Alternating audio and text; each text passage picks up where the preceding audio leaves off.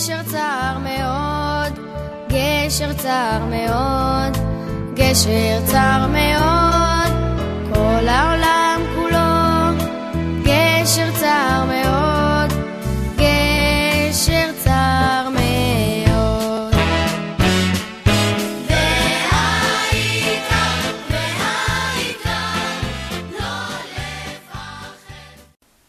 Ouça e faça o download em MP3 de todos os nossos shiurim acessando o site caraguila.com.br e descubra por que o projeto Torah Sound, criado em 2001, tornou-se uma referência no Brasil e no mundo. Fique agora com mais um shiur do Rabino Caraguila.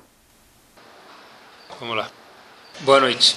Sabe que eu tenho um, eu guardo um eh, papel onde eu tenho que fazer um record, vamos dizer assim, uma, um lembrete de quando eu falei cada assunto. Então tem um assunto aqui que a gente falou já faz algum tempo atrás, já foi falado, mas é um assunto que sempre vale a pena ver de novo, vamos chamar assim em português. E também já faz talvez três anos que a gente não fala sobre ele, então acho que de um novo enfoque, obviamente, não coisa que a gente mencionou antes, mas sobre o mesmo assunto a gente vai falar se Deus quiser hoje. Sabem que tem algumas coisas que são de praxe. Por exemplo, sempre que tem um Sheva Brachot, tem alguns Dvar Torás que sempre se repetem. Né? Tem alguns que falam, ó, certeza se teve Sheva Brachot. E não falou esse Dvar Torá, deve ser que não teve Sheva Brachot. Um dos assuntos que se fala em talvez quase todo Sheva Brachot é o seguinte: olha, se a gente for olhar Bezat Hashem, esse vai ser o tema da noite, é o seguinte: existe um Rav chamado Rav Shizbi, Shizbi, ele fala, e ele fala o seguinte: todo mundo conhece, a Gemara fala isso, talvez eu não conhecia o nome do Rabino, mas a Gemara fala o seguinte: que o Mesonotav Sheladam, famosa Gemara, que a parnassá da pessoa, o sustento monetário da pessoa, ele é tão difícil de ser obtido como Kriyat Yamsuf, como a abertura do mar. Quer dizer, entre parênteses, isso é Gemara em Psachim, na página 118a. Quer dizer, entre parênteses, uma pessoa que está ganhando dinheiro fácil, então tem alguma coisa errada. Porque está escrito, a parnassá da pessoa, o sustento da pessoa, ele é tão difícil quanto abrir o, abrir o mar. Abrir o mar foi um milagre, de alguma forma um trabalho para Hashem. Então assim a parnassá da pessoa também é um trabalho árduo. Qual é a outra coisa, qual outro elemento que a Gemara compara também, Rabba Barchan é o nome do Rav, compara com a abertura do mar? Lá vem Sheva Brachot. Muito bem. Está escrito que o casamento da pessoa, ele é tão difícil, zivuk, em árabe, basra, da pessoa é igual... Em árabe, Cri, é? em árabe, shido. Shidduch. Igual Kriyat Yamsuf. Quer dizer, de novo, tem duas coisas que são comparadas com a abertura do mar. Uma é a parnassá da pessoa, assim diz o Talmud, se a gente procurar em todo o Talmud, tem duas, dois elementos que são comparados. Um é a parnassá da pessoa, o sustento monetário, e outro que existe uma certa dificuldade, que é o casamento da pessoa. Assim diz Agmará no comecinho do tratado de Sotá em relação ao casamento da pessoa. Obviamente que existe uma pergunta aqui. Qual a relação entre Kriyat Yamsuf, o casamento e a parnassá da pessoa. Tem gente que quer explicar que a pessoa economiza, economiza, economiza a casa Gasta tudo. gasta tudo, mas não é essa relação. A pergunta é a seguinte, qual é a relação que existe? Porque o Talmud compara Kriyat Yamsuf com o casamento e o Talmud compara Kriyat Yamsuf com o trabalho da pessoa. Então qual a relação que existe e o que, que isso vem ensinar para a gente? Vi uma expli- explicação bárbara Rav Yaakov Kamenetsky, diz o seguinte, Qualquer pessoa entende quando se refere a trabalho, mesmo que a pessoa está 10 anos no mercado, talvez 20 anos no mercado, vamos estender até para 30 anos no mercado, isso não quer dizer que ele vai continuar outros 30. Por que não? Porque 10 anos de sucesso, obviamente, que ajudam outros 10 de sucesso, mas não garantem outros 10 de sucesso. Por quê? Porque a pessoa precisa sempre estar inovando, está procurando novos clientes, precisa reamarrar os velhos clientes. Às vezes precisa procurar, ter um, ter um novo, uma feira importante para procurar um produto novo. Então a pessoa tem que estar sempre ligada na parnassá dele, no sustento dele, para poder continuar trabalhando. O fato é que eu trabalhei vendendo, por exemplo, copos de plástico durante 10 anos, não quer dizer que eu vou continuar nisso. Talvez isso não vai mais dar certo e a Hashem vai me mandar outra parnassá. Não existe piloto automático em relação a parnassá. Qualquer um entende isso. Diz Raviakov Kamenetsky, olhem que bárbaro, essa é a relação que existe entre Kriyat Yamsuf, Mezonot Sheladam e Parnassá. Porque a Torá comparou os dois, tanto o casamento quanto o sustento, com a abertura do mar, é o seguinte. Da mesma forma, diz ele que todo mundo entende que em relação à Parnassá da pessoa, não existe falar, ah, eu já consegui. A pessoa tem que estar sempre em cima do, do, do jogo, observando e sempre estar trabalhando. Assim também, em relação ao casamento, a pessoa não pode falar, ah, já deu. O que quer dizer isso? Igual a pessoa vai na feira procurar artigos novos, igual a pessoa está procurando os consumidores, igual a pessoa está vendo com os vendedores, novos vendedores, mais propaganda, a pessoa está quebrando a cabeça diariamente para como deixar o trabalho dela do jeito que está ou até melhor. Então, da mesma forma, a pessoa precisa fazer com o casamento dele. Existe uma placa falando para a pessoa, olha, cuidado, porque se você manter do jeito que está, ah, mas eu já estou casado com sucesso faz 10 anos. Habibi, igual a sua firma faz 10 anos estava com sucesso, se você não cuidar, ela não continua outros 10 anos, a mesma coisa é o casamento da pessoa. A pessoa precisa, às vezes, entrar no box, fazer um check-up, igual os carros de Fórmula 1, fazer uma manutenção, para que isso continue, Bezat Hashem, durante os outros anos. Qual a maior prova disso, pessoal? A maior prova disso que nunca tem fim, que a pessoa precisa sempre estar trabalhando sobre o casamento dele, para nós não precisa falar, todo mundo já sabe, então a gente vai deixar isso para outro dia, mas sobre o casamento precisa sim falar que os anjos, a gente conhece essa história na, na Sefer Bereshit, os anjos chegam visitar Avram Avinu, é bom a gente relembrar isso, falam para ele, Habibi, Aye Sarah cadê a tua esposa Sarah? Obviamente que Avram Avinu, de acordo com muitos mefarshim, não sabia que eram anjos. Mas nós sabemos, e os anjos sabem que eles são anjos. Então pergunta Rashi logo, Habibi, qual a diferença para o anjo onde está Sarah? Que ele vai conversar com ela, que é receita do gefilte fish com ou sem cenoura? O que, que ele quer saber de Sarah? Diz Rashi, não. Eles falaram para Avram Avinu, cadê tua esposa Sarah? Por quê? Para Avram Avinu, entre aspas, com respeito, se ligar e responder para eles: minha esposa está na tenda. Ah, uau! E Avram Avinu pensar consigo mesmo: olha que esposa especial que eu tenho. Tem o um conceito aqui de tzniut, de recato. Minha esposa está na tenda, não está por aí rodando. Quer dizer, Avram Avinu foi induzido, vamos chamar, a pensar assim através de três anjos. Agora, pessoal, quantos anos tinha Avram Avinu nesse episódio? 99 anos. Habibi, 99 anos, cá entre nós. Com Shalom Bait, sem Shalom Bait, o importante é ter saúde. Né? Abraão Avinu não viveu que nem Metushelach, não viveu que nem Adam Arishon 930 anos, não viveu. Então, com saúde, sem saúde, não faz. O importante é ter saúde, melhor dizendo, não é? Na verdade, a gente vê que isso é mentira. Rav Pam faz essa observação e diz o seguinte: olha, Avram Avinu foi induzido a lembrar da esposa dele para quase com 100 anos de idade. E ela 90 fala, ah, puxa, olha que esposa você tem. Por quê? Porque se não houver manutenção constante no casamento, então infelizmente o casamento está com algo que precisa ser consertado e algo com muito perigo. Não existe final pessoal de casamento está sempre cuidando dele. Carro precisa sempre colocar gasolina. Casamento também precisa sempre colocar uma gasolina. A gente vai ver, Bezat Hashem, que tipo de gasolina. Estava pensando, eu não sei, eu tentei traduzir isso para os Ashkenazim entenderem, mas eu não achei. Se vocês lembram, sabem aquele almacia, aquela geleia branca lá? É, como fala em português? Não sei como fala em português. Geleia branca, almacia. Uma geleia de maisena que os faradim fazem. Se vocês olharem, uma vez eu fui fazer ela, eu adoro, eu gosto. Então uma vez eu falei, vou tentar fazer sozinho. Você coloca água, maisena, açúcar. Só que tem um truque, poderoso, mazar. Tem um truque. Qual o truque? Se você parar de mexer o almacie, o que acontece? Embolota, vira pedra e não, talvez sirva para colar tijolo na parede, porque não dá para comer aquele negócio, não é? Casamento é igual ao almacie. Quando estava preparando o cheiro, eu falei, casa... Yaret que fosse, tão bom, né?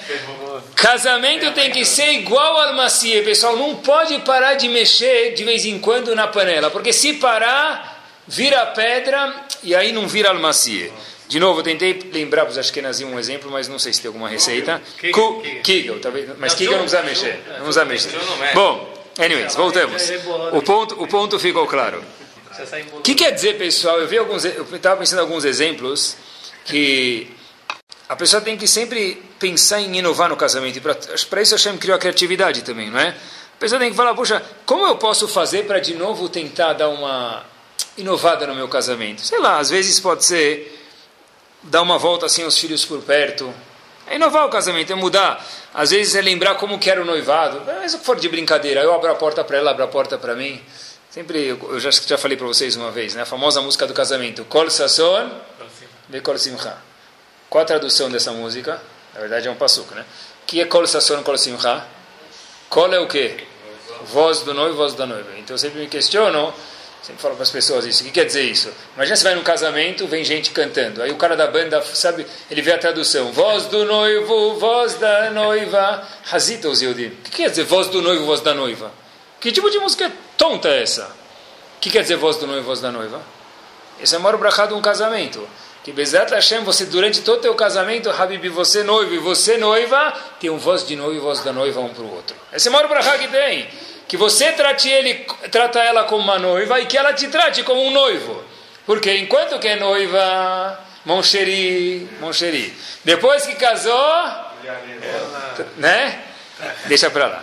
Então, Conta o pessoal que tinha uma mulher, casa estava tava dirigindo, aí ela escuta uma voz celestial falando para ela, falando para ela, olha, por que para, para? A mulher se assusta, não sabe de onde vem a voz, fica preocupada, ela breca, e ela logo vê que tinha um buraco na frente dela, um buraco bem fundo, um bueiro sem tampa. A mulher começa a olhar e não vê a voz, continua andando. Passados-se alguns dias, essa mulher de novo estava dirigindo, e ele escuta uma voz, reduza o carro e breque imediatamente. A mulher assustada, não sabia de onde veio a voz, apertou o breque, puxou o breque de mão, fez aquele barulho e de repente queima o pneu. Ela vê logo na frente dela, passando na frente dela bem devagar, uma criança atravessando a rua sem olhar. Onde ele entendeu o quê? Que se ela não tivesse brecado, não tivesse escutado a voz, ela teria barmelhado, machucado a criança. Ela logo procura e não vê ninguém, pergunta, começa a olhar para cima dentro do carro e fala: Quem é você? De onde veio essa voz? Essa voz vira para ele e fala: Olha, eu sou o seu anjo da guarda. Eu fui contratado para te proteger em todas as situações. Pergunta essa mulher para o anjo da guarda: Posso fazer uma pergunta? Fala assim: Aonde você estava um dia antes do meu casamento? né? Por que você não avisou? Muitas vezes, pessoal, o casinho da pessoa fala, mas por que, que ninguém me avisou? Falaram no Sheva Brahot que é tudo uma maravilha, não sei o que lá, agora que entrou... É, alguns falam que casamento é que nem banheiro. Quem está fora quer entrar, quem está dentro quer sair. É só brincadeira. Outro dia, eu vi, eu vi uma frase muito inteligente. É, divertida, pelo menos. Estava escrito o seguinte... Pode traduzir homem ou mulher, tanto faz. É que eu vi a frase com homem, então é assim, mas podem traduzir, não é discriminação. Todo homem deve se casar. Afinal das contas, alegria não é a única coisa importante na vida. Tá bom? Tá, então é isso que falam aí na, na rua de, de casamento. É divertido e rir sempre faz bem, então por que não? Mas pessoal, olhem o que a Torá, Leavdil, vem contar para a gente em relação ao casamento. Rav Hirsch tem um perucho sobre o Humash e lá eu estava dando uma olhada, ele explica o seguinte, que havia Yitzhak e Rivka. O Passuco fala para a gente referente a Yitzhak e Rivka, um Passuco natural, isso que se a gente lesse, a gente não ia nem prestar talvez muita atenção. Está escrito que quanto mais Yitzhak morava com Rivka, mais tempo de casado passou, mais eles se gostavam. Inversamente proporcional, matematicamente falando, ao que a gente escutaria ou imaginaria que fosse verdade. Yitzhak diz a Torá para gente, quanto mais tempo ele morou com a esposa dele, mais tempo ele viveu, mais tempo de casado passou, mais eu gosto dela, mais ela gosta de mim. Diz Ravish, diferente do casamento laico que a gente encontra na rua. Casamento laico é quando eu estava noivo, era ótimo. Agora que casou, não sei o que aconteceu, o amor saiu pela janela, nunca mais voltou, eu não sei cadê aquele amor que eu tinha por ela, não sei o amor, amor que eu tinha por ele. A única, diz Ravish, num casamento que a única finalidade são os prazeres físicos, por exemplo. A novidade termina, e quando a novidade termina, o amor vira um grande amor. Acabou. Porque se todo o ponto é a novidade do casamento, é o meu prazer físico num casamento, então no momento que esse prazer se esgotar ou acabar graça da novidade, o que acontece? Então, acabou a graça. Então, o casamento também não existe mais. Não é tão gostoso, vamos chamar assim, o casamento.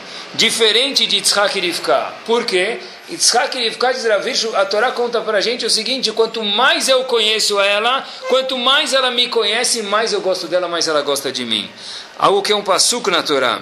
Por isso que se a gente olhar mesmo, as pessoas na rua sempre falam, e infelizmente não só no meio não Yodi, no meio Yodi também, é melhor juntar. Porque quando você junta, você te junta. Igual juntou, amanhã te junta. Por que, que precisa comprometer, se comprometer? Na nossa época, o que, que era junta? Junta era coisa de, de, de, construção, não é? Era material de junta. Hoje em dia, junta não existe, não, nem sei se a palavra junta já ficou famosa pela construção. A palavra junta ficou o quê? Eu não vou casar, porque se eu casar, enquanto está bom, beleza, quando não estiver bom, a gente junta, é muito menos comprometedor. A Torá fala o contrário, pessoal. Quando alguém casa com uma mulher, estava pensando quando preparei o shiur, o que, que ele fala para a mulher? O que, que ele fala? Areat, você, mekudeshetli. Traduz isso, pessoal. Ele fala para a mulher quando ele dá o anel. Hoje em dia eles traduzem aqui na, na sinagoga Vega Feliz, até traduzem isso. Então o marido fala, Areat mekudeshetli, etc e tal. Você está consagrada para mim. Shani consagrada, o que quer dizer isso? Para quem a gente fala mekudesh, mekudash? Para quem gente fala mekudash? Você pega uma vaca, desculpem a comparação, você pega uma vaca, leva ela no misbeah, fala que a vaca é teu corban, mekudash, a palavra kadosh santificou. Se eu pegar um copo e falei que esse copo é kadosh, e alguém usar esse copo para utilidade própria, ele fez um, um, roubo, porque esse copo agora pertence a quem? Ao Bet HaMikdash, ao templo sagrado. Como é que assim você fala para tua esposa, você está santa para mim? O que, que, é? Você pode falar, você é minha propriedade, você é minha outra metade, eu te amo. Nenhuma outra religião acho que fala você é santa para mim. Tem milhões de santas, mas não a esposa da pessoa nas outras religiões. O que quer dizer Aret Mekudeshetli? Porque, pessoal, na rua, você fala com as pessoas, você está casado, você vai casar, o que eles falam? Com a mesma mulher? Quantos anos que ficou com a mesma mulher? Ou ela fala com o mesmo homem? Na verdade, é uma pergunta difícil. Mas o, o Yehudi tem que entender que Kadosh Baruch falou para ele, Ariat Mekudeshet, você é minha consagrada e você vai ser minha, Bezat Hashem, para sempre. O que quer dizer isso? Na verdade, quando a gente fala, ainda bem que a gente não pensa muito. Porque pessoa, isso é um nes, né? Imagina a pessoa falar, vou, você vai ser minha para sempre. Se a pessoa vai comprar um carro, quanto tempo ele pesquisa para comprar um carro? Ele fica com um carro alguns anos e vende. Aqui você vai ficar com um outro ser na tua casa, seja esposa ou marido, durante 120 anos. Você é um louco para falar uma frase dessa, Red Mekodesh Edli. Não é? Hashem faz um nes que a pessoa acaba falando Baruch Hashem essa frase. Mas, pessoal, de fato, como dá para casar com a mesma mulher ou com o mesmo marido durante 90 anos, 100 anos, 80 anos, o que for, cada um até os 120? Como que dentro de, procurei, dentro de Israel, é acima dos 30% de divórcio, dentro de Israel, no mundo religioso, não religioso, né? Então, os, o caso de Ged, de divórcios do Aleno, é mais do que 30% dentro de Israel. Quer dizer, de, dos que casam, tem talvez muitos que não casam, mas de cada dez que casam, três se divorciam. E comecei a me questionar como que dá para ficar casado com a mesma mulher ou com o mesmo marido durante 80 anos. Como dá para não perder a graça, para não enjoar, para não ficar chato? Como dá para fazer igual Yitzhak e ficar que eles sempre se gostavam mais quanto mais tempo passa? Quanto mais tempo passa, mais boring fica, mais chato fica. Eu cheguei à resposta que não dá, pessoal. Não dá para ficar casado com a mesma pessoa. Baruch Hashem que minha esposa não veio no shiur, já vou me explicar. A resposta é que de fato não dá para ficar casado com a mesma pessoa durante 80 anos. Tem que sempre dar uma inovada. Acho que é isso que era Viakov Kamenetsky falou para a gente lá em cima.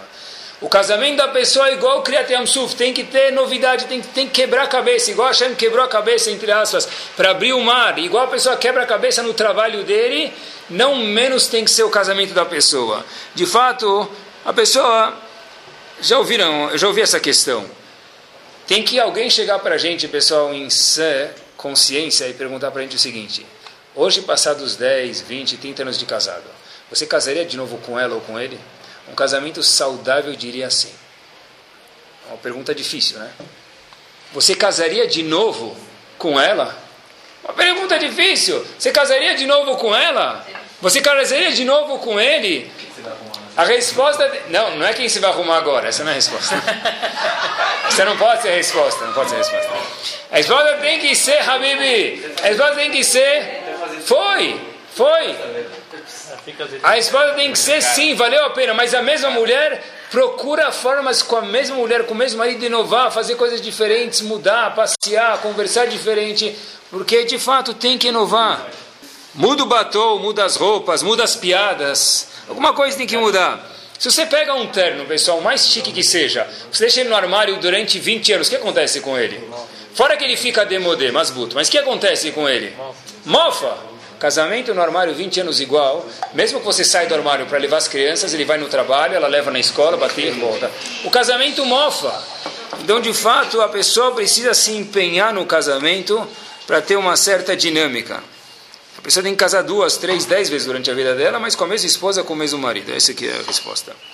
Foi assim que talvez Yitzhak e depois de 10, 20, 30 anos de idade de casamento, melhor dizendo, eles falaram: olha, quanto mais tempo passa, mais a gente se gosta, porque mais a gente se conhece. Se pudesse começar tudo de novo, eu certeza casaria com você. Então pega o vinho e comemora, faz alguma coisa diferente. Tem algumas dicas na Torá do chá como manter o casamento lustrado. Uma vez, tinha uma pessoa muito próxima ao Razonish. Razonish foi o gigante da, da geração passada, um dos gigantes com certeza. Tem um livro chamado Memechitzatam, eu li essa história lá. E é o seguinte, a pessoa veio pedir uma brachá para o Razonish antes de viajar. Ele ia sair para Hutz uma pessoa que não morava em Israel ia sair para fora de Israel. Ele estava saindo para fins comunitários. Ele ia sair para ajudar alguma coisa do, do, do, do bem-estar da, da, da Torá, fora de Israel. Antes não era muito comum isso. Ele falou, vou para o Razonish pedir uma bênção, uma brachá antes de sair de Israel. Essa pessoa que foi pedir a brachá, pediu em especial porque ela está muito fraca de saúde. Ele falou, preciso de uma brachá para sair e ir Bechalom e voltar Bechalom. O Razonish falou as seguintes palavras, copiaram no livro e eu faço questão de ler para vocês. Sorche aklal olim al sakanat prat. Habib não se preocupa com a tua saúde. Por quê? Porque as necessidades da comunidade, certeza, são mais importantes do que a sua saúde. O que quer dizer isso? E, portanto, o Beasher lebriu terra itpalel. Eu vou rezar. Diz o Razonish, não se preocupa com a tua saúde, eu vou rezar e certeza Hashem vai cuidar de você. Porém, disse o Razonish, ah, leio para vocês, davar echad anirotze lisholotcha. Perguntou Razonish para essa pessoa, Habib, eu quero te perguntar uma coisa. Será que você tem certeza que tua esposa concorda com essa viagem? Belev Shalem, 100%? Quer dizer, em relação à sua saúde, Mathav, não se preocupa, mas eu estou franco, disse o razonista, não se preocupa. Você está indo fazer uma mitzvah importante, certeza eu vou te dar uma brachá e com a ajuda de Hashem você vai ficar bem. Agora, você pediu para a tua outra metade permissão antes de viajar? Porque tua saúde ela é fichinha comparada com esse detalhe. Se você não pediu, Nerjandbet, volta para tua casa. Não viaja, porque não vai ter sucesso. Quando eu vi essa história, eu falei, puxa vida, será que existe alguma lahá referente a isso mesmo no Shulchan Aruch?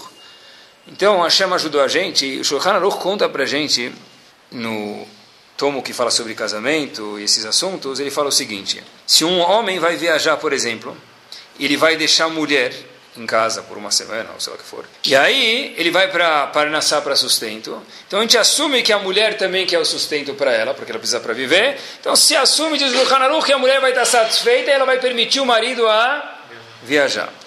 Porém, diz o Hanaru, ainda assim existe uma opinião, existe uma cloque, uma discussão. Se o marido precisa perguntar para a mulher, fala, deixa eu viajar, deixa eu viajar, ela fala, tá bom, viaja.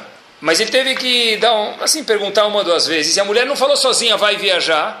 Tem machloket se ele pode ir. Quer dizer, se eu chego para minha esposa, ela vem e fala que ela está pensando em viajar. Então eu falo, claro que vai. A iniciativa partiu dela, certeza que eu posso ir.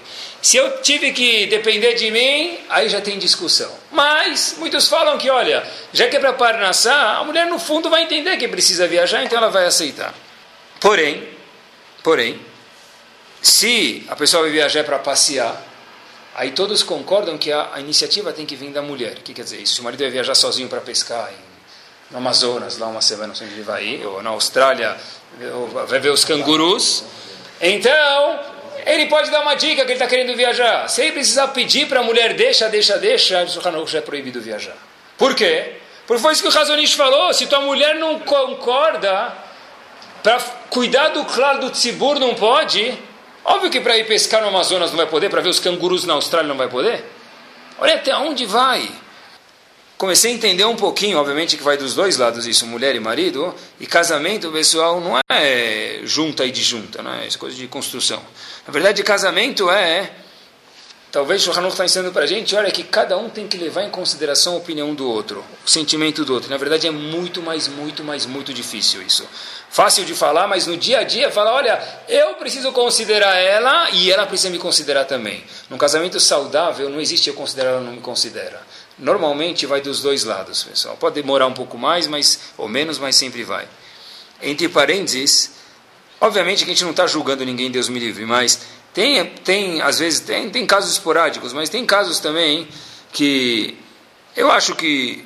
Não sei se é muito saudável o marido viajar para o Japão, ficar um, dois meses lá. Uma vez precisa ir. Talvez cada caso é um caso, mas por N razões de coisas que a gente escuta, às vezes tem que ficar menos tempo, às vezes uma mulher inteligente vai e fica um pouco junto, se dá, eu não sei.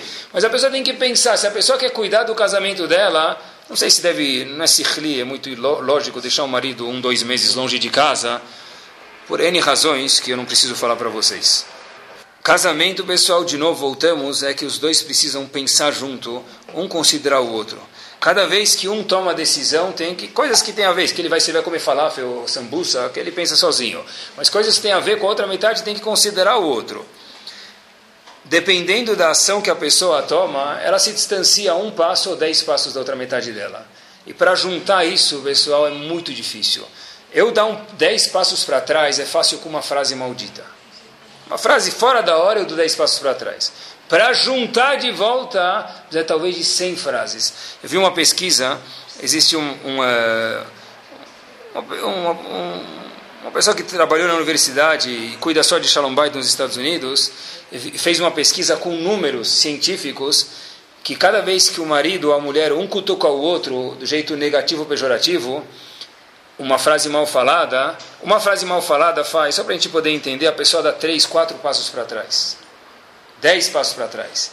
E depois, cada frase bem falada, se ela é muito bem falada, ela traz um passo para frente, mais um. Quer dizer, uma frase mal falada, se for muito mal falada, lo aleno pode levar dez passos para trás. E precisa depois de dez frases muito bem faladas para conquistar aquele mesma situação parva do antigamente. Quer dizer, considerar o que a gente fala. Imagina só, se a pessoa não se cuida depois de 20 anos, onde cada um está. Um está no Polo Norte, outro no Polo Sul. Mas eles moram na mesma casa. Eu conheço muitos empregados que trabalham no mesmo, no mesmo, no mesmo escritório e não se falam. Eu conheço muita gente que reza na mesma sinagoga, talvez, e não se fala, e não se bica. Morar na mesma casa não quer dizer nada. São bons políticos, eles sabem dublar bem, mas isso não é um casamento de verdade. Uma pessoa que, que pensa dentro de si, tá bom, obviamente que a pessoa pode passear às vezes, não é? a gente não está sendo aqui ortodoxo nessa ideia, mas só pensa assim, olha, puxa vida, eu consigo viver feliz mesmo só longe de você. Às vezes, e a pessoa fala, não, não é viver feliz longe de você, é só longe de você. Se a pessoa mesmo pensa isso, é porque o casamento dele está precisando dar, e todo mundo precisa, a pessoa não é feio, passar um WD-40, dar uma lubrificada no casamento da pessoa. Às vezes a pessoa fala, ah, puxa, eu, eu, eu não consigo mais na minha casa, eu não consigo... Espera aí, Habib, se você não consegue na tua casa, se ela não consegue na tua casa, alguma coisa tem que ser feita, porque lá onde vocês moram, lá, lá, lá é o ninho da pessoa, não é? Não é o trabalho, não é o carro, não é o barco, não é o avião, é o ninho da pessoa é lá. Durante os anos 30 e 40, na Shivat de Travadat, houve um Rav chamado Rav Shlomo Hayman, ele era o Shivat lá. E ele não tinha filhos, desde que casou até o fim da vida dele, não teve filhos, ele não teve o zehut, o mérito de ter filhos. O Rav faleceu antes da esposa dele. Obviamente que quem tinha no Shiva, no, foram consolar a esposa, mas quem tinha não tinha nenhum filho, só tinha a esposa sentada a Shiva pelo marido. Os alunos da Shiva acharam um mínimo de respeito e visitar a senhora, mas que eles vão falar para Rabanito? Não tem nenhum filho lá para sentar do lado deles, eles podem falar alguma palavra, que eles vão falar para a mulher do rabino? Então eles foram um dia, dois dias, durante os sete dias de aveluto, de luto, eles foram lá. E faziam reza, saiu, ninguém tinha coragem de falar nada para a mulher, para Rabanito esposa de Sirav Shlomo Haiman. Terminou a Shiva, a mulher, a esposa do rabino, falou: Olha, o que, que, mais impressionou no rabino de vocês, meu marido? Durante esses anos todos vocês tiveram um shirim com eles. Então um aluno falou: Olha, o shirim do teu marido era brilhante, lembro quanto ele preparava. Outro aluno falou: Eu lembro a Atmadá, Atmadá era a constância dedicação do teu marido para a Torá, para os alunos, era algo fenomenal. Alunos que eu, shurim que eu nunca tive. A esposa falou, escutei, mas não concordo. Aí os alunos falaram assim, como assim? Ela falou o seguinte, olha, eu vou dar um shiur para vocês que meu marido nunca deu. Os alunos ficaram um pouco assustados, que tipo de shiur que ela vai dar para a gente? Eu vou falar um shiur para vocês que esse, na verdade, era meu marido, isso dá um banho em tudo que vocês me falaram, um elogio muito maior. Disse Abanit Heyman o seguinte, não sei se vocês sabem, mas nós estamos casados há 26 anos. E não tivemos filhos. Isso vocês sim sabem, falou Rabanit para os alunos. Sabem que muitas vezes, quando você chega em casa e você é um casal, o aleno que não tem filhos, é um silêncio mortal na casa. O silêncio é um silêncio barulhento dentro da casa.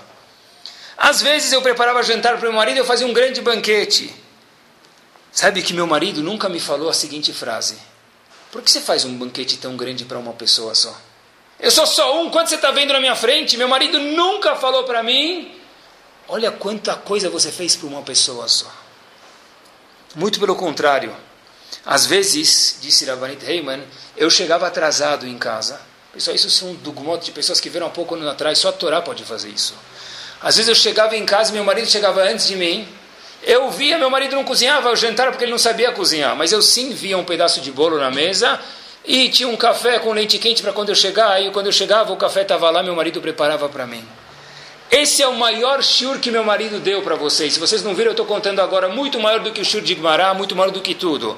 O que? Esse é o grande Rav Heiman que vocês nunca viram, mas vocês sempre tiveram.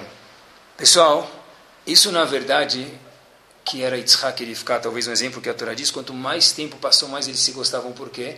Mais um considerava o outro. O casamento é sempre estar apertando os parafusos, passando aquele óleo, dando uma engraxada, né? O, marido, o homem vai no médico fazer check-up, a mulher vai fazer day, day clinic. Tem casamento também, tem que fazer a mesma coisa.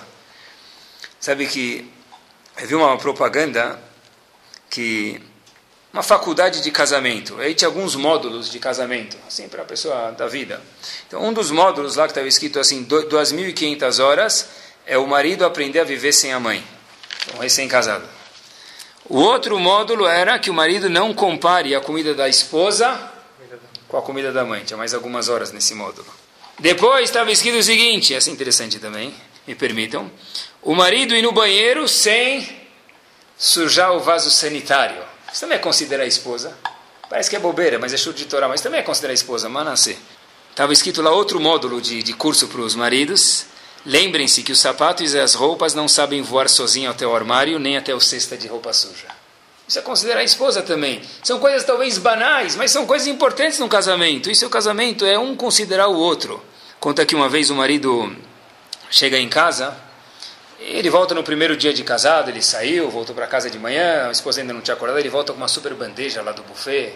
Ele coloca lá queijo, coloca um monte de coisa chique, traz, traz na cama para ela uma bandeja toda caprichada do café da manhã. Aí a mulher fala: Uau, que linda essa bandeja, puxa vida, tá caprichada. Aí o marido fala: Você gostou mesmo? Fala: Adorei. O marido fala: Eu também gosto assim. Agora que você aprendeu, faça isso comigo todo dia quando chegar em casa. Né? Então, na verdade, a piada pode ser uma piada, mas esses detalhes, pessoal, levar em consideração o outro, isso é o casamento de verdade. Tinha um, um módulo da cozinha, é, não tem muito a ver com talvez tenha um pouco a ver com casamento, que o marido aprenda, tinha algumas horas lá e não sabia disso, tem que ferver a água antes de colocar o macarrão. Não pode colocar o macarrão com água fria, vocês devem saber isso, eu não sabia muito bem. Tem que primeiro ferver a água, borbulhar, depois pode colocar o macarrão, tá bom? Não pode colocar o macarrão enquanto que a água está fria. Outra, outra observação que tinha nesse curso, entre aspas, de maridos, é o seguinte: aprender que às vezes, esse aqui é meio difícil, não sei se é prático no Brasil. Aprender que às vezes dar uma mãozinha na cozinha não provoca nenhum defeito físico. Isso foi provado em práticas do laboratório, que ninguém. Tá bom, mas no Brasil, Baruch Hashem, a gente tem ajuda, mas. Não é para é, ficar perto da cozinha, pelo menos essa lição a gente pode, né? Por que que, às vezes, quando a gente fala de manutenção de casamento, se a gente acha que ficar casado com a mesma esposa cansa, com o mesmo marido, a gente precisa inovar a mesma, outra, a mesma esposa de outro jeito, vamos chamar assim, como a gente mencionou antes, o mesmo marido, de uma forma inovadora, então talvez não seria feio, às vezes, mandar flores, não precisa ser sexta-feira, pode ser o dia que for, trazer flores para casa. Ou a esposa chegar e falar que você está tão bem vestida. O marido pergunta. Não, porque tem casamento. Não, porque eu vou sair com você hoje. Não é porque eu tenho casamento, eu saio tudo empomponada, chego em casa eu boto aquele penuar lá de, de Howard entendeu? Ah, mas em casa eu não posso ficar à vontade? Claro que pode, não é pra... É, mas às vezes tem que saber fazer um metza-metza aqui. Igual que você quer que ele traga flores, também coloca uma roupa bonita. Por quê? Estava te esperando hoje para se dar uma volta se você quiser. Pronto, esse é casamento, isso mesmo. Sério? O que aconteceu? Harif, não pode falar isso, né? Você achou que ficou louca? Não, queria dar uma inovada no nosso casamento. É isso mesmo, isso que, isso que é novidade. Tá? Comprei uma passagem sozinho, mas não pode ser presente para a esposa. É isso. O cara vai viajar sozinho, não pode ser presente para a esposa. Tá? Às vezes, considerar a esposa, pessoal, não sei se as esposas fazem isso, mas eu já escutei muitos maridos. Falam, a esposa fala: Puxa, quando você toma banho, parece que Noah passou no banheiro. Teve um dilúvio aqui, né? Então, de alguma forma, não sei se as mulheres são mais delicadas para tomar banho, não molham tanto o banheiro, mas isso também é considerar outra metade. Todos esses detalhes fazem parte integral do Shalom Bait. Pessoal, Shalom Bait não é fazer uma festa para ele ou para ela de, de aniversário, ele gasta não sei quantos mil, convida todo mundo e acabou. Isso, isso tá bom, no olho do povo ficou bonito, ele vai sair amanhã na tribuna judaica, na Shalom Brasil, Shalom Halab, ele vai ficar todo mundo falando dele, e tudo bem, mas é, eu tenho certeza que com rinur, com tudo. Não é de estrondos que se faz um rinur de filhos, de bar mitzvahs. Não é, é relação dia a dia, são detalhes pequenos. É disso que se faz um casamento, é disso que se faz uma vida. Sabem, olha até onde que detalhes fazem parte integral do Shalom Bay da vida da pessoa. O Malachá no Shulchan Aruch. O Remá traz essa Alachá em Alachot Shabbat, no Siman 250, ele diz o seguinte. Existe uma mitzvah da pessoa dar uma olhada nas facas, elas estarem afiadas no Erev Shabbat, para que, que a faca tem que estar afiada no Erev Shabbat de Zurema? Para a pessoa mostrar quando ele está ansioso pela seudá. Olha, tem até a minha faca já está pronta para comer a seudá. Assim diz o, Urema. Vem o Hafez Haim no comentário, dele, Mishnah Brurah, ele fala o seguinte, ele traz outra razão por que a pessoa tem que afiar a faca Erev Shabbat. Peguem só o detalhe da coisa. Por quê? Para a pessoa cortar halá de uma forma mais fácil. Por que disse o Hafez Haim? Porque se a faca não estiver tão afiada assim, pode ser que o marido vai precisar fazer duas, três vezes o movimento de serra para cortar halá. Ele vai ficar chateado, diz o Remai, vai perder o shalom bait do Shabat. Por quê? Por causa de uma faca. Se não fosse o Hafez tivesse escrito isso, quem tinha falar? Coitado, precisa mandar o cara para o Juquiri. Né? Precisa mandar o cara para o sanatório, coitado. Por causa de uma faca ele vai ficar bravo? Mais inteligente do que todos nós juntos, com todo respeito, o Havetz Haim falou: Eu conheço o ser humano, eu sei que de fato sim ele vai ficar chateado. Então, para isso não acontecer, cuidado para afiar a faca Erev Shabbat. Olha quantos detalhes que são, menos que detalhes, pessoal, são importantes no casamento. Rav Meir Mipre Mishlan, também outro detalhe importante, que é importante para o casamento, viveu mais ou menos 1750, sempre ele aconselhava, era famoso que ele aconselhava os Hassidim dele, antes de chegar em casa, come alguma coisa. Nunca chegue em casa com fome. Porque se você chegar em casa com fome, as chances de dar alguma zica são muito altas. Come um caque no Cris. Passa na, na, na, esquina, na lanchonete kasher, come um, come, come um, um pão de queijo. Se ela te perguntar se já jantou, obviamente você vai falar que não, claro. Mas não chega de barriga vazia, são detalhes que cuidam do Shalom Bait. Shalom Bait não é andar com a roupa angelical e ficar levando. Não, é, Shalom Bait são detalhes que são super finos, isso são detalhes de Shalom Bait. Conto até que uma vez um, um marido chegou em casa, né, já estava a casa toda agitada. Ele fala para a esposa, a esposa chega do lado dele assim, ele estava um pouco cansado, ele fala para ela, vai começar. Aí ele olha para ela, e ela olha para ele, aí ele fala, vai começar. Aí ela, ela ficou olhando, como assim? Ele fala, eu estou te falando, vai começar. Aí a mulher ficou olhando e fala, certeza que vai começar. A mulher fala, você chega em casa, senta no sofá e fica repetindo a mesma vai começar. Vai começar o quê? Falou, tá vendo? Pronto, já começou. Quer dizer, se chegam cansados em casa, às vezes é normal, dá um tempo, entra no quarto, lava a cara antes de falar oi. Mas precisa. E daí, isso é parte do Shalom Bait. São detalhes que a pessoa tem que estar sempre pensando, pessoal. Esses detalhes salvam casamentos, detalhes fazem uma harmonia na casa, uma coisa gostosa. Isso que a pessoa precisa se cuidar. Eu vi mais um passo adiante, eu vi um broche, tava, uma pessoa mandou um e-mail com uma foto de um broche. Não critique o seu cônjuge. Se ele fosse perfeito, teria casado com alguém melhor. Boa essa. Não critique a sua outra metade, porque se ele, ele ou ela fossem perfeitos, teriam casado com alguém melhor. Eu comecei a pensar comigo mesmo, olha que lição de Muná tem aqui atrás. Não se compara marido e esposa. Nem mentalmente. É uma vodá, isso é difícil, não é fácil. Quem fala que é fácil é quem não, não se conhece. Fala, puxa vida, se eu tivesse casado com a outra, se eu tivesse casado com outro, que tipo de emuná tem uma pessoa que pensa isso? Que tipo de emuná tem uma pessoa que pensa isso? Que tipo de fé em Hashem ele tem? Nem se compara, obviamente, sogro e sogra com outros, né? Isso, obviamente, que não se fala. Tá? Mesmo entre você e você próprio, pessoal. Obviamente que nem precisa falar que não pode falar isso. Né? Tudo isso são detalhes para que o lar da pessoa seja a coisa mais agradável que existe no mundo. Esse, eu acho que eu penso comigo mesmo, tem que ser objetivo. A pessoa chega em casa e fala: é aqui que eu quero ficar. Eu preciso sair trabalhar, eu preciso sair fazer tal coisa, tal atividade, fazer ginástica, visitar tal pessoa. Mas o meu pix, o meu ponto aqui de encosto que eu me sinto bem na minha casa. E uma pessoa que não sente bem na casa dele, coitado, seja a esposa, o marido, o filho, o que for. A gente às vezes as pessoas falam, eu prefiro chegar bem tarde em casa porque já tudo terminou, ela já está dormindo, é gostoso chegar em casa. Às vezes pode ser, mas isso é uma coisa que acontece muitas vezes, pessoal. Algo tem que se pensar.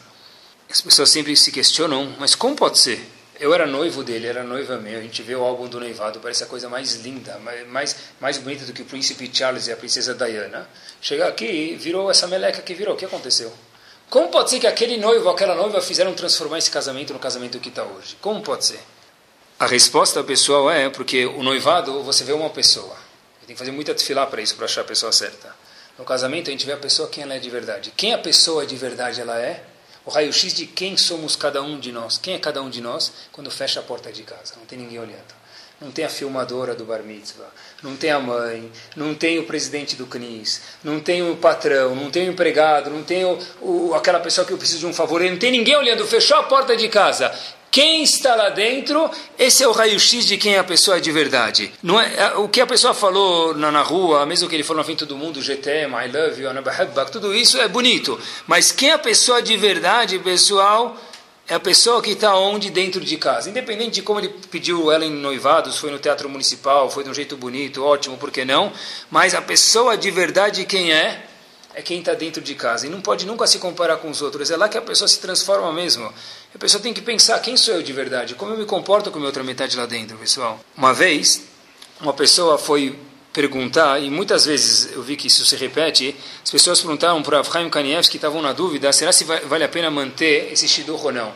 Estavam na dúvida, puxa, estou noiva com esse homem, ou noivo com essa, essa mulher, eu estou na dúvida se vale a pena manter esse noivado ou não. Avchaim Kanievski sempre respondia da mesma forma, se existe uma dúvida nas midot dele ou dela, ou no irat shamaim, temor que a pessoa tenha Kadosh Baruch dele ou dela, vale a pena considerar de novo e avaliar se continua o Shidduch ou não. Se forem outras coisas, continua adiante que tudo se resolve. Mas se for Midot, não existe, não dá para consertar. A pessoa fala, quando eu casar, conserta. Conserta para pior, se é que existe isso. Como conserta? Se uma pessoa, ela, ela, ela, ela a pessoa não, ela não, não, não consegue correr, não consegue correr. Fala, quando casar vai correr melhor? Por que, que vai fazer ele correr melhor?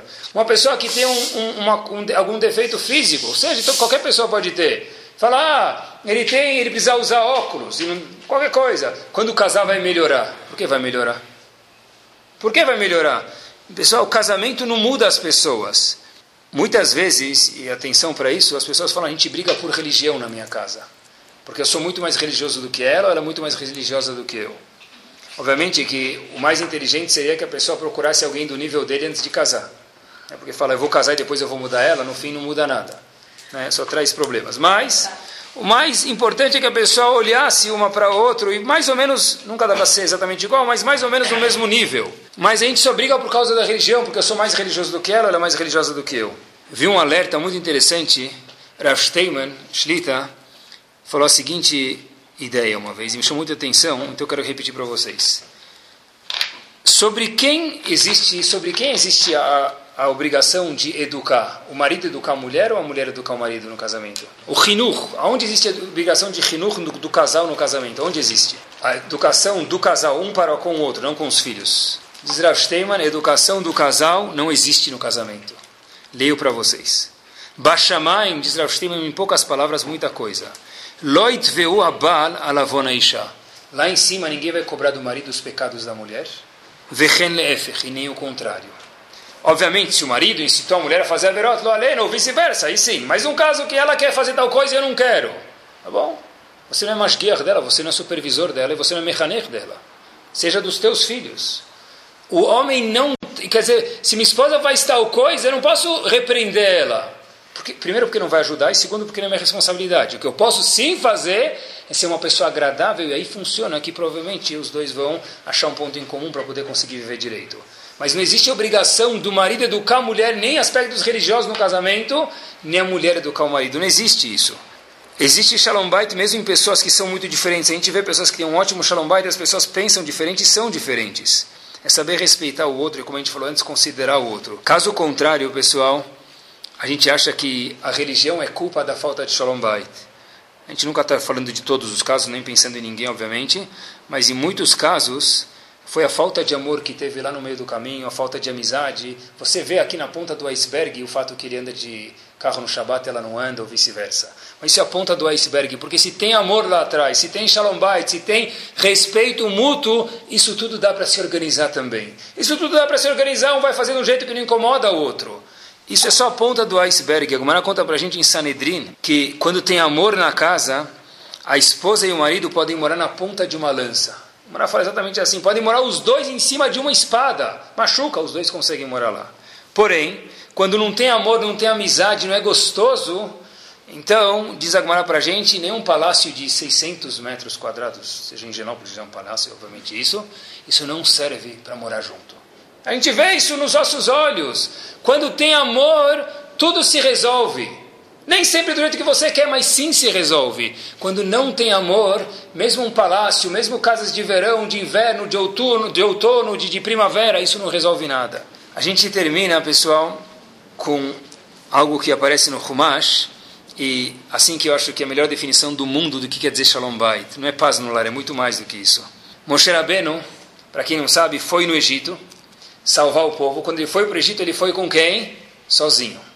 Hashem, Aharon falou para ele, não leva sua família para o Egito. Perigoso, deixa eles fora do Egito. Moshe Rabbeinu saiu depois do Egito, ele foi encontrar quem? A esposa dele e os filhos. Quando ele encontra a esposa e os filhos em Parashat Itró, trago para vocês uma parte do Pasuk.